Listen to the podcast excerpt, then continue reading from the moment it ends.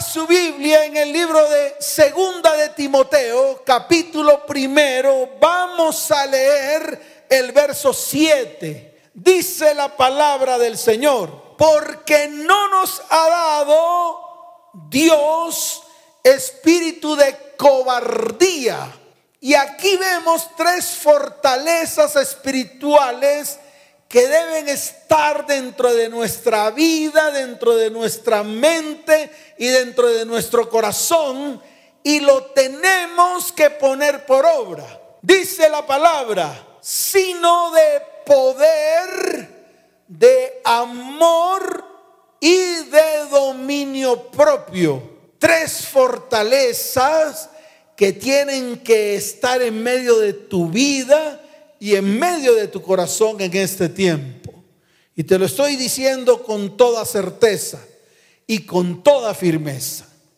A lo largo de nuestra vida, muchas veces tenemos que enfrentarnos a situaciones difíciles y algunas imposibles de superar humanamente. Algunas que no podemos ni siquiera controlar. Algunas que no podemos ni siquiera hacer absolutamente nada porque todo depende de Dios ni siquiera de los hombres, depende de Dios, depende de la decisión que Dios tome o depende de lo que esté escrito en el libro que él escribió en el momento mismo en que fuiste concebido y aún antes de nacer ya Dios te conocía y me conocía. Entonces hay cosas que nosotros humanamente hablando no podemos controlar. Estos problemas o dificultades, escuche bien, se levantan contra nosotros y no solamente nos afectan en lo natural, sino que también nos afectan en lo espiritual. Y su misión, o sea, la misión de estas situaciones difíciles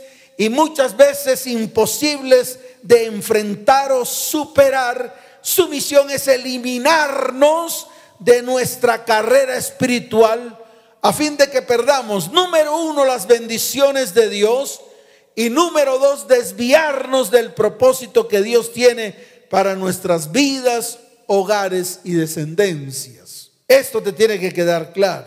Pero hay un fundamento bíblico que es importante que estudiemos, que observemos con lupa lo que está escrito en el libro de Efesios capítulo 4, verso 27. Mírelo con lupa, coja la lupa y mírelo bien, porque es un versículo muy pequeño. Ese versículo que está en Efesios 4, 27 dice, ni deis lugar al diablo. Y se lo vuelvo a repetir, no des lugar al diablo. Tómalo como un fundamento, porque muchas veces abrimos pequeñas puertas.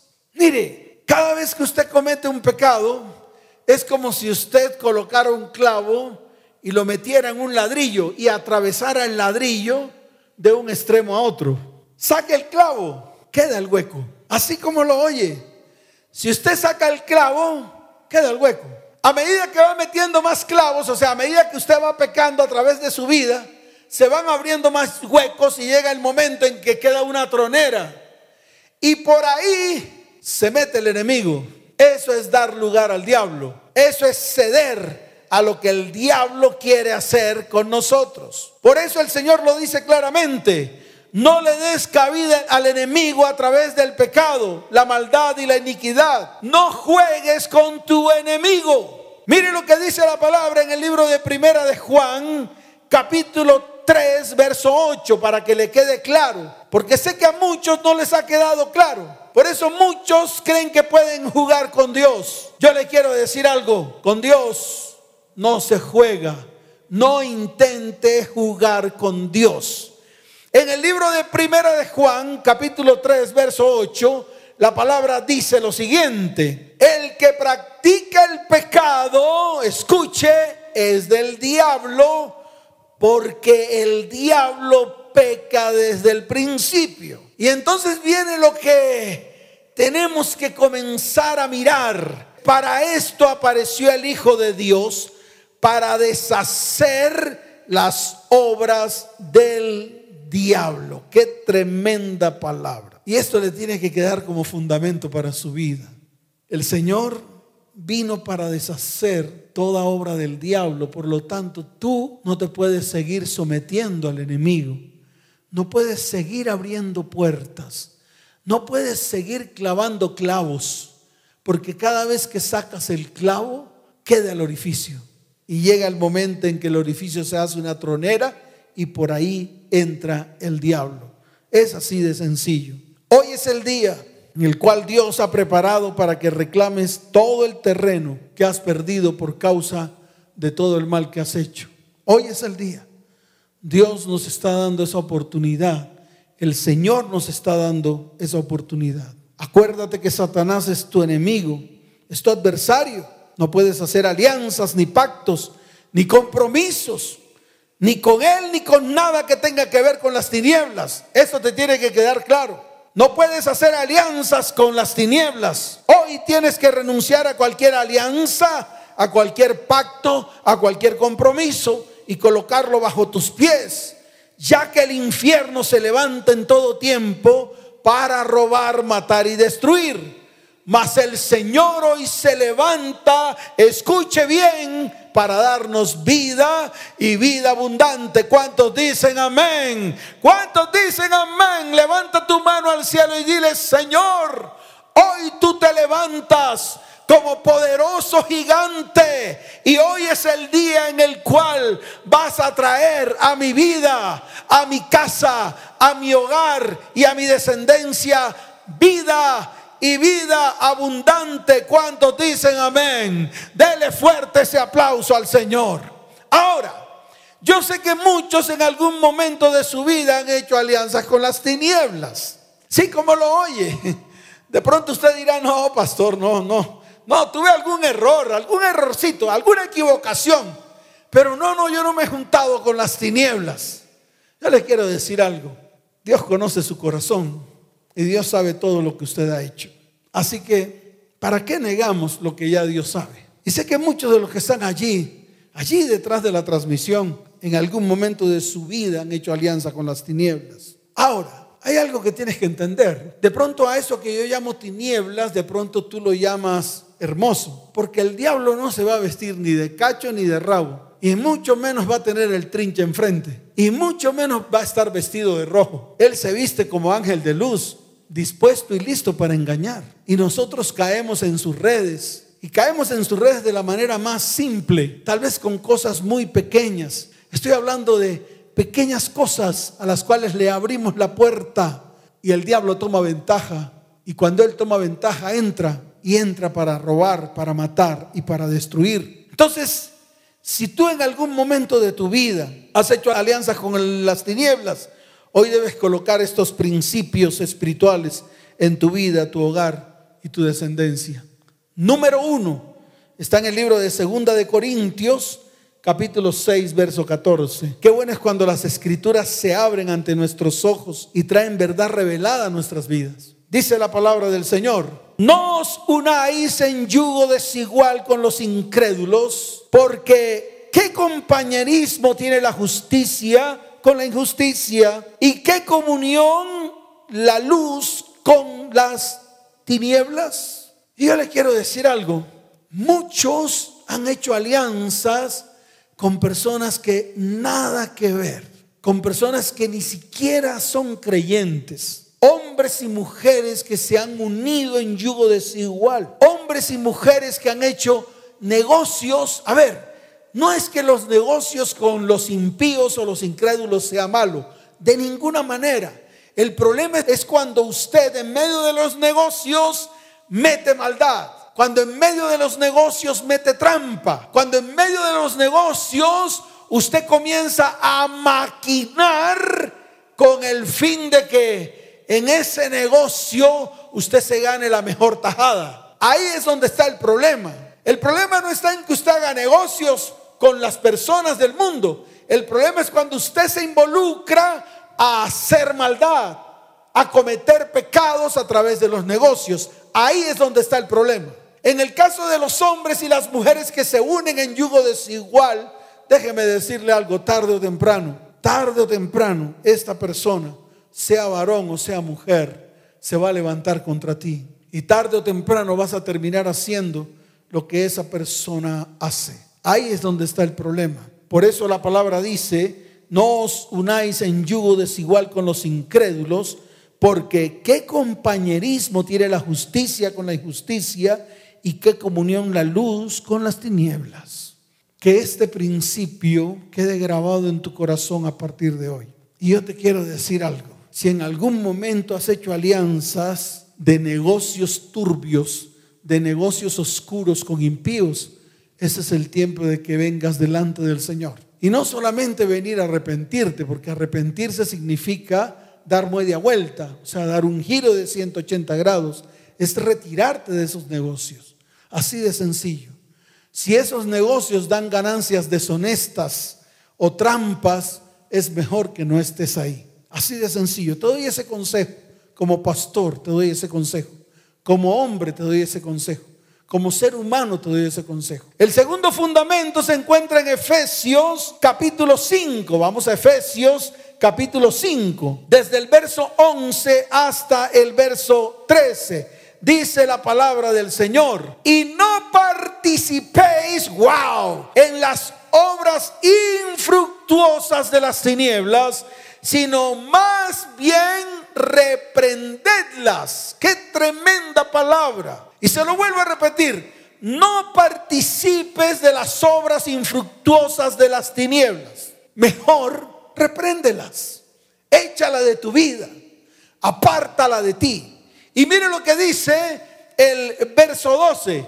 Porque vergonzoso es aún hablar de lo que ellos hacen en secreto. Mas todas las cosas cuando son puestas en, evidencia por la luz, son hechas manifiestas porque la luz es lo que manifiesta todo. Amén y amén. Y le quiero decir algo. Si hay algo guardado en tu vida, si hay algo guardado en tu corazón, si hay algo guardado por allá en una olla que está podrida, si hay algo metido por allá en el escaparate, si hay algo oculto en tu vida, tarde o temprano, y se lo vuelvo a repetir, usted esto lo tiene que entender, tarde o temprano saldrá la luz, tarde o temprano se hará visible, porque la luz es la que saca toda la oscuridad o echa fuera toda la oscuridad o todo lo que está en la oscuridad sale a la luz. Es para que tú lo vayas entendiendo. Así que si hoy Escucha bien, hoy tienes cosas ocultas, qué bueno que vayas delante del Señor. Hoy Dios nos está dando una oportunidad, la oportunidad de extender su mano de bondad, su mano de misericordia sobre nuestras vidas, sobre nuestra casa, sobre nuestro hogar y nuestra familia. ¿Con qué fin? Con el fin de restaurar, con el fin de restituir, con el fin de sanar. Así que métete en ese río. Es el tiempo, ya no lo pienses dos veces. Es el tiempo de hacer un alto en el camino. Es el tiempo de parar. Es el tiempo de ponerse firme. Y en medio de esa firmeza tomar la acción. Y la acción es esta, la que estoy declarando. No participes nunca más de las obras infructuosas. Nunca más. Nunca más. Nunca más tengas nada en secreto. Más bien todas exhíbelas a la luz. Sácalas a la luz. ¿Para qué? Para que las tinieblas sean disipadas. Escucha bien para que las tinieblas sean disipadas por la luz. Porque entre más luz te alumbre, menos tinieblas tendrás. Y te lo vuelvo a repetir, entre más luz te alumbre, menos tinieblas tendrás. ¿Cuántos dicen amén? Y el otro principio está en el libro de Efesios, capítulo 5, verso 8. Dice la palabra, porque en otro tiempo erais tinieblas, mas ahora sois luz en el Señor. Hay un punto y coma allí, o sea, vamos a hacer una pausa. Y la pausa es que tienes que andar como hijos de luz. Entonces es una decisión que tenemos que tomar. No es algo que se haga automático. No es algo que tú ya automáticamente andas como hijos de luz, brincando de aquí para allá. No, es algo que se tiene que dar en tu vida. Es algo que tú tienes que permitir. Es algo que tú tienes que comenzar a arrancar de ti. Toda oscuridad arráncala de ti. ¿Con qué finalidad? Con la única finalidad de andar como hijos de luz. ¿Cuántos dicen amén? ¿Cuántos dicen amén? Ahora, Le voy a mostrar en la Biblia cómo un hombre, escuche bien porque es importante, cómo un hombre comenzó a hacer alianzas. Es decir, todo lo que el Señor le dijo que no hiciera, lo hizo. Todo lo que el Señor le dijo que no tenía que hacer, comenzó a hacerlo. A pesar de que era un hombre al cual Dios amaba. Y se supone que él también amaba a Dios. Estoy hablando de Josafat. Josafat era uno de los reyes que Dios amaba con todo el corazón. Está escrito, porque se lo voy a mostrar en el libro de Segunda de Crónicas, capítulo 17, desde el verso 3 hasta el verso 4. Yo quiero hacer un, un pequeño pare. Qué bueno que te reúnas con tus hijos y les enseñes. Esto es importante, porque esta charla es para la familia, es para tu cónyuge, también para ti, también para tus hijos, también para tu mamá, también para tu papá, para tus tíos, es para todos. A todos Dios les está hablando por igual, porque nosotros de una u otra manera hemos hecho esto que hizo el rey Josafat. Ahora, si tú se lo adviertes a tus hijos, a tus familiares, vas a poder mostrar las consecuencias, escuche bien, de hacer alianzas con las tinieblas. En el libro de Segunda de Crónicas, capítulo 17, desde el verso, vamos a leer desde el verso 3 en adelante, mire lo que dice la palabra. Y Jehová estuvo con Josafat, porque anduvo en los primeros caminos de David su padre y no buscó a los Baales. Verso 4, sino que buscó al Dios de su padre y anduvo en sus mandamientos y no según las obras de Israel. Mire lo que ocurre, escuche bien, cuando buscamos a Dios. Mire lo que ocurre cuando comenzamos a hacer las obras que Dios nos manda hacer. Verso 5, Jehová por tanto confirmó el reino en su mano y todo Judá dio a Josafat presentes y tuvo riqueza y gloria en abundancia. Tremendo. Y yo quiero que lo leas aún más con lupa y se lo muestres a tus hijos. Muéstraselo a tu cónyuge. Dile a tu cónyuge, ¿quieres prosperar? Si quieres prosperar, tienes que hacerlo recto ante los ojos de Dios. Fácil. Así de sencillo. No hay paso uno, paso dos, paso tres. No, hagámoslo recto delante de Dios y déjeme decirle algo. Dios lo va a bendecir, lo va a prosperar en gran manera. ¿Cuántos dicen amén? ¿Cuántos dicen amén? Josafat tenía un problema.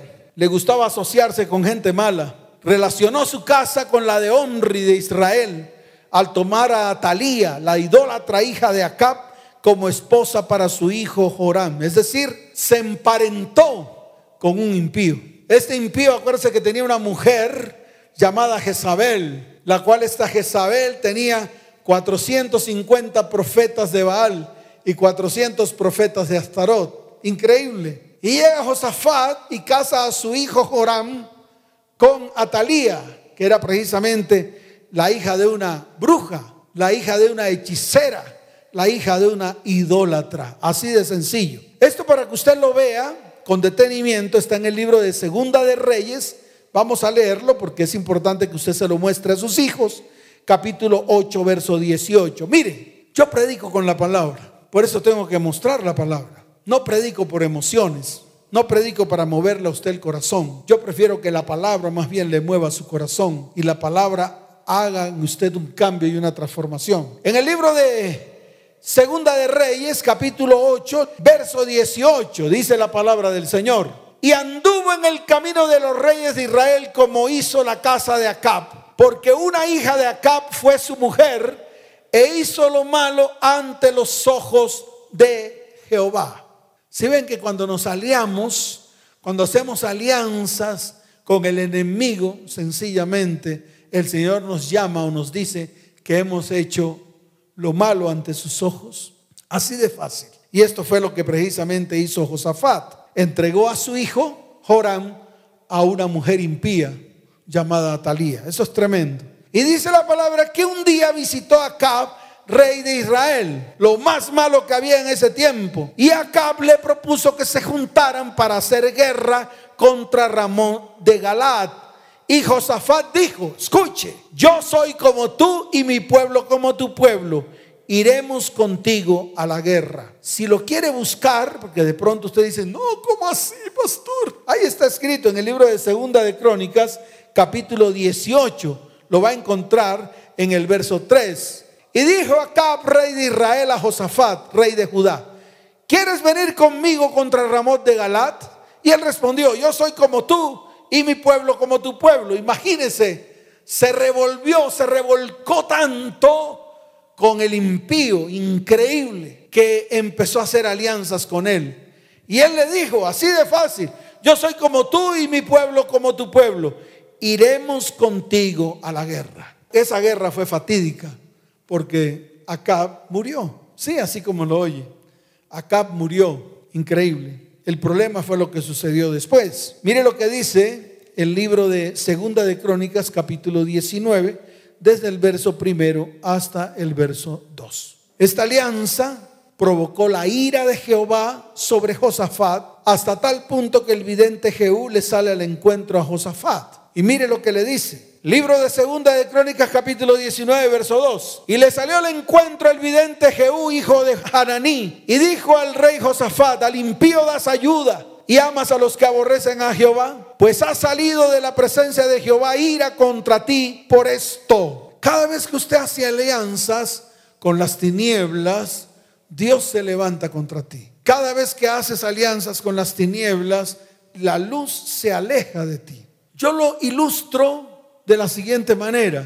Entre tú más cerca estés de Dios, escucha bien, entre más cerca estés de Dios, más eres de Él. Entre más lejos estés de Dios, más cerca estás de tu enemigo. Por eso hoy tienes que tomar decisiones. Esta ira que se levantó contra Josafat hizo que Moab, Amón y los del monte Seir se levantaran contra Judá. Y se levantaron contra Judá para destruirlo. Así de sencillo. Pero mire lo que pasó. Dice la palabra en el libro de Segunda de Crónicas capítulo 20. Entonces él tuvo temor, o sea, Josafat.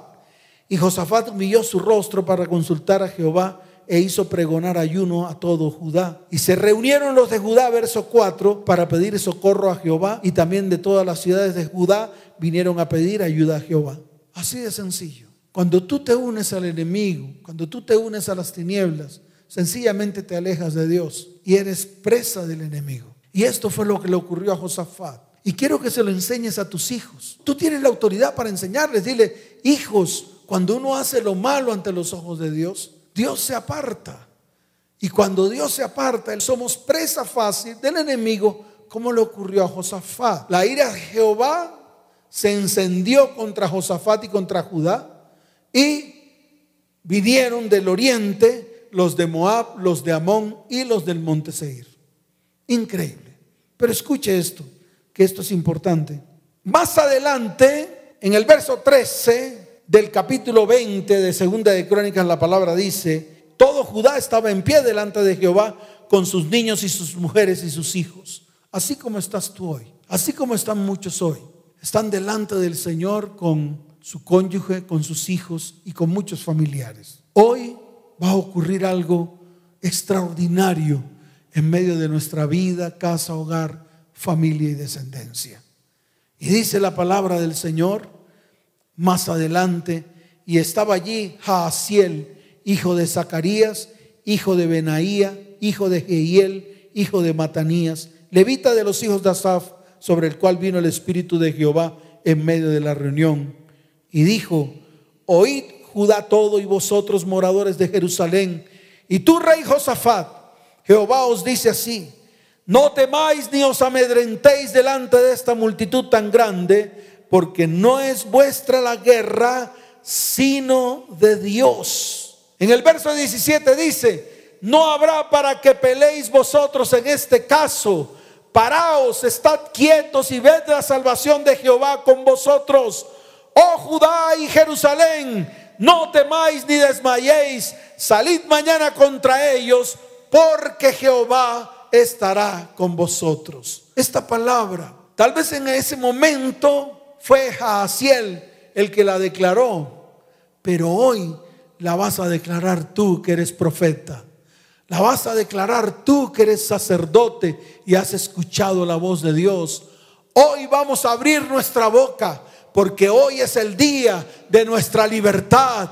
Hoy es el día en el cual Dios nos va a entregar a todos nuestros enemigos en nuestras manos y los vamos a pisar en el nombre de Jesús. Van a estar bajo nuestros pies. ¿Cuántos dicen amén? ¿Cuántos dicen amén? Por eso la palabra en el libro de Primera de Juan, capítulo 5, desde el verso 4 hasta el verso 5. Vamos allá. Mire lo que dice la palabra para que usted lo vaya entendiendo, porque hoy es el día, el día que Dios ha preparado para bendecirnos. ¿Cuántos dicen amén?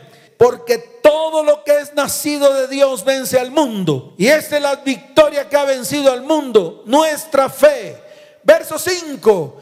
¿Quién es el que vence al mundo sino el que cree que Jesús es el Hijo de Dios? ¿Cuántos dicen amén? levante su mano derecha y dígale, Señor, hoy declaro que soy nacido de Dios. Y si soy nacido de Dios, venzo al mundo. Y la victoria por la cual he vencido al mundo es mi fe. Puestos los ojos en Jesús, el autor y consumador de la fe. ¿Cuántos dicen amén? ¿Cuántos dicen amén? Dele fuerte ese aplauso al Señor. En el libro de Primera de Pedro, capítulo 5, verso 6, mire lo que dice la palabra. Wow, esta es palabra viva para nosotros. Dice, humillaos pues bajo la poderosa mano de Dios para que Él os exalte cuando fuere tiempo. El verso 7, echando toda vuestra ansiedad sobre Él, porque Él tiene cuidado de vosotros. Y mire lo que dice Santiago, vaya un poquito más atrás. Libro de Santiago capítulo 4, verso 7, mire lo que dice la palabra. Someteos pues a Dios, resistid al diablo y huirá de vosotros. En el verso 8, Acercaos a Dios y Él se acercará a vosotros. Pecadores, limpiad las manos y vosotros los de doble ánimo, purificad vuestros corazones. Amén y amén. ¿Cuántos dicen amén? ¿Cuántos dicen amén? Si estas tres cosas están en medio de ti, número uno, nacer de Dios, difícil. Tal vez es una de las cosas más difíciles. ¿Saben por qué? Porque preferimos estar como estamos, preferimos caminar como caminamos, preferimos vivir lo que vivimos. Pero hoy te quiero decir algo, qué bueno que hoy nazcas de Dios, qué bueno que hoy coloques este principio en medio de tu vida, qué bueno que hoy nazcas de agua, que es la palabra, porque es la que te limpia, y del Espíritu, para que el Espíritu de Dios esté en medio de ti y hoy vengan esos milagros y esos prodigios, esos de repentes que tanto como tú, como yo, hemos anhelado en este tiempo. Y se lo vuelvo a repetir porque es importante que usted lo sepa. Si tú eres nacido de Dios, vas a vencer al mundo. Y dice la palabra que esta es la victoria que ha vencido al mundo, nuestra fe. Tú eres salvo por fe, no por obras. Tú vas a tener que comenzar a colocar tus ojos en Jesús, el autor y consumador de la fe.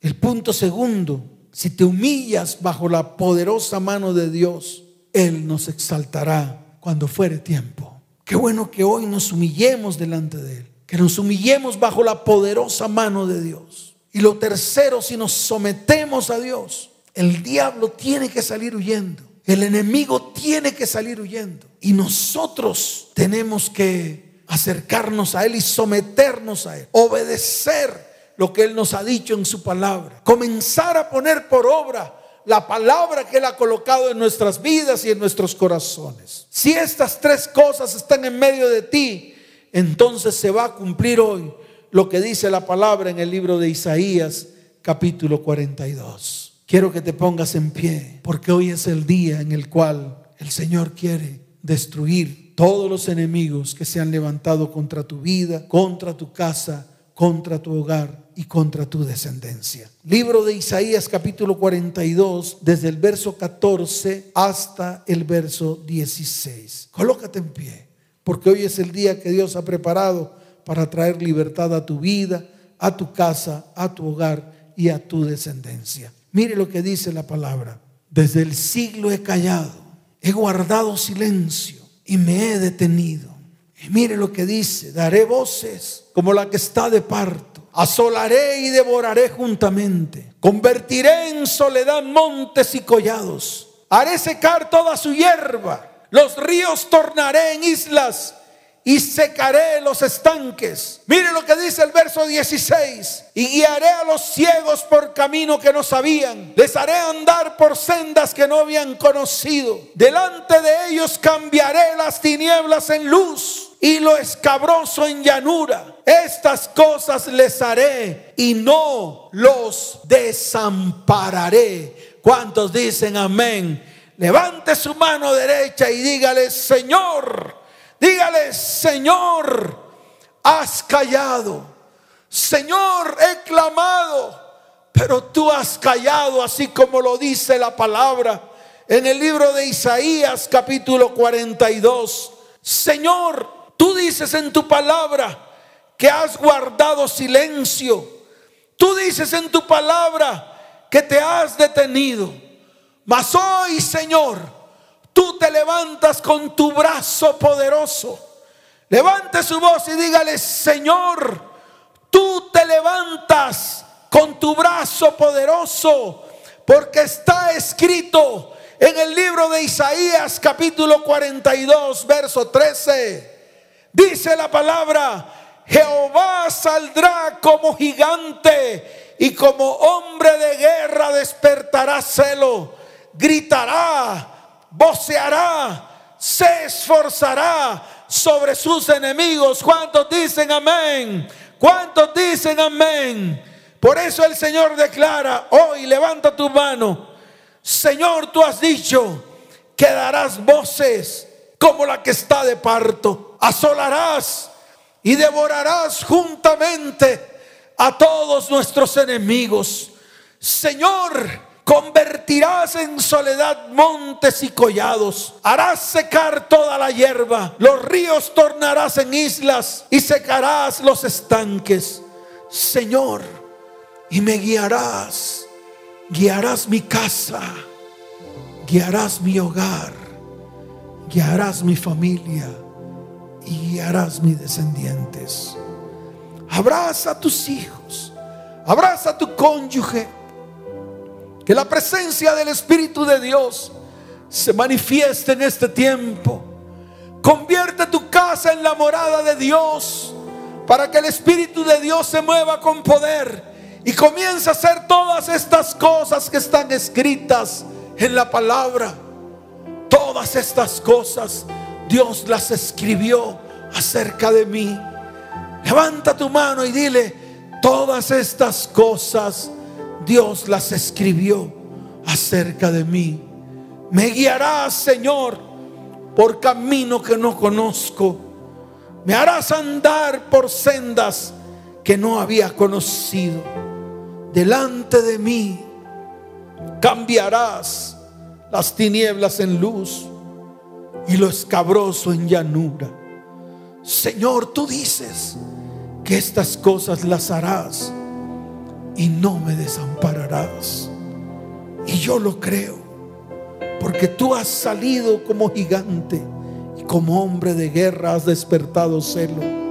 Has gritado, has voceado y te has esforzado sobre todos nuestros enemigos. Hoy es el día en el cual todos nuestros enemigos son derrotados.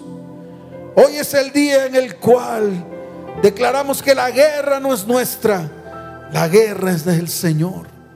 Hoy es el día en el cual declaramos, no temo, no me amedrento, porque no hay enemigo que pueda permanecer en pie delante de la presencia de Dios.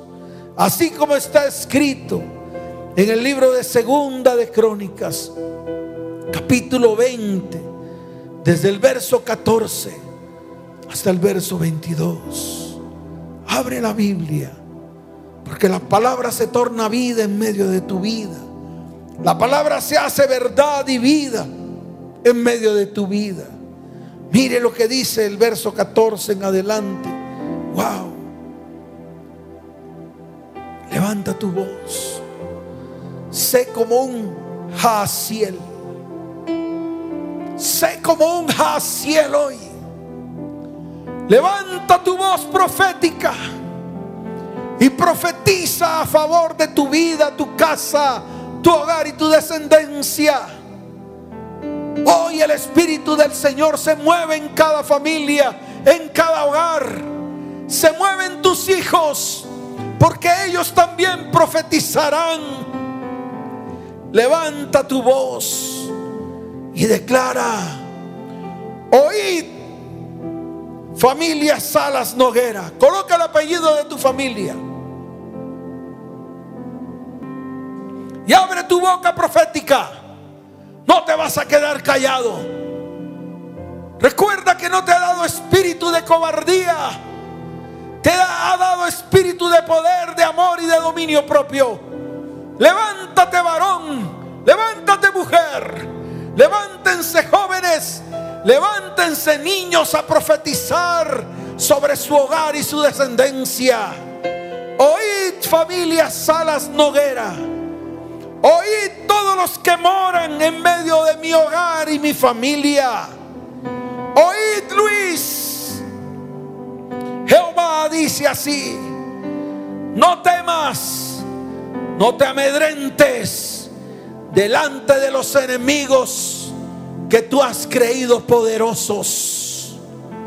Porque no es tuya la guerra. La guerra es del Señor. Mañana me levantaré contra ellos. Mañana ellos serán destruidos. No habrá para que peleéis en este caso.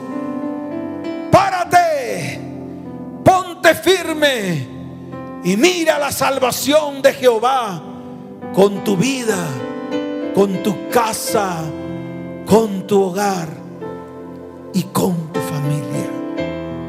Oh familia Salas Noguera, no temas ni desmayes. Mañana el Señor se levantará contra ellos, porque el Señor estará con vosotros. Padre, gracias. Levanten sus manos al cielo. Denle la gloria y la honra al Señor en este tiempo. Porque el Señor se ha manifestado a su pueblo hoy. Levanten sus manos y vamos a adorar. Así como lo hizo Josafat con todo su ejército, comenzaron a adorar ante ti. Me postraré humillad ante ti, poderoso Rey. Con lágrimas lavo tus pies, me postraré ante ti con todo mi ser. Me postraré ante ti, poderoso Rey. Levanten su voz. Santo,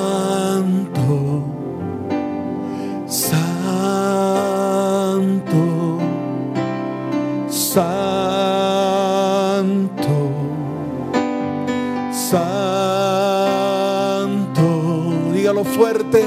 Santo, tú eres santo. Santo eres tú por siempre Dios. Levanta tu voz y dile, ante ti me postraré. Humillad ante ti, rostro a tierra, Rey. Con lágrimas lavo tus pies, me postraré ante ti, poderoso Rey. Me postraré ante ti con todo mi ser. En el libro de Miqueas, capítulo 7, verso 19, Él dice, Él volverá a tener misericordia de nosotros, sepultará nuestras iniquidades y echará en lo profundo del mar todos nuestros pecados. Y en el libro de Santiago capítulo 2, verso 13, mire lo que dice la palabra. Wow. Porque juicio sin misericordia se hará con aquel que no hiciere misericordia. Y la misericordia triunfa sobre el juicio. Hoy el Señor extendido su mano de misericordia y de bondad sobre tu vida, sobre tu casa, sobre tu hogar y sobre tu familia. Hoy es el día en el cual todos los argumentos que habían contra nosotros se rompen en el nombre de Jesús. Y le damos la gloria y la honra a nuestro Padre por este tiempo tan especial. Levante sus manos al cielo y vamos a decirle, Santo, Santo, Santo, todos juntos, todas las familias de la tierra, levanten sus manos al cielo, muevan sus manos, oh, en gloria y honra y digan conmigo, Santo, todos juntos,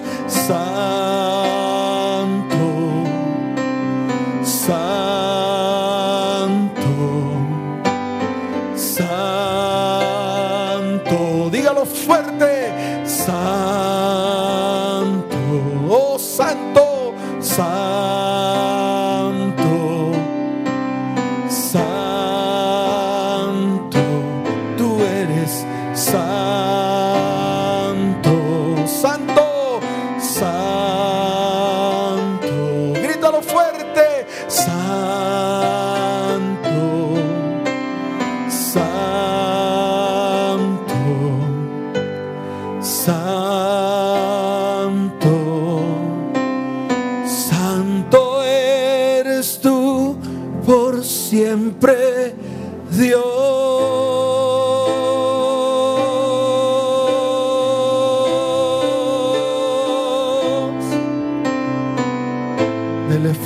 aplauso al Señor.